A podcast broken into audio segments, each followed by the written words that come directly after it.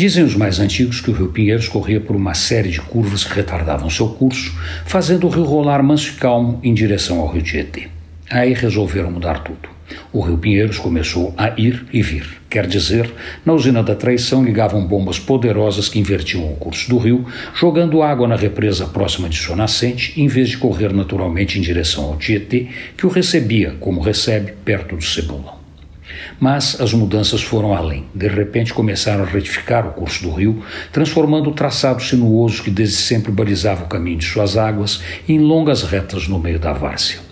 O rio mudou de velocidade, com menos curvas, começou a correr mais rapidamente e a ser invertido mais rapidamente, e o sistema de suas águas entrou num regime novo que deveria trazer paz e felicidade para os moradores da cidade.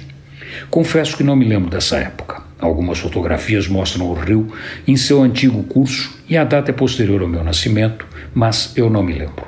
O que eu me lembro é da construção das marginais, tanto do Pinheiros como do Tietê.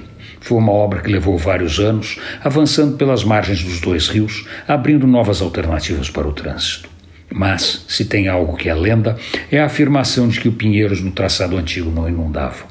Inundava e sempre inundou, tanto que na época colonial era proibido construir em suas várzeas para evitar as doenças transmitidas em decorrência de suas cheias. Para quem não sabe, as várzeas são planícies nas margens dos rios que servem de áreas de escape e por isso inundam para conter as grandes enchentes. Antônio Penteado Mendonça, para a Rádio Dourado e Crônicas da Cidade.com.br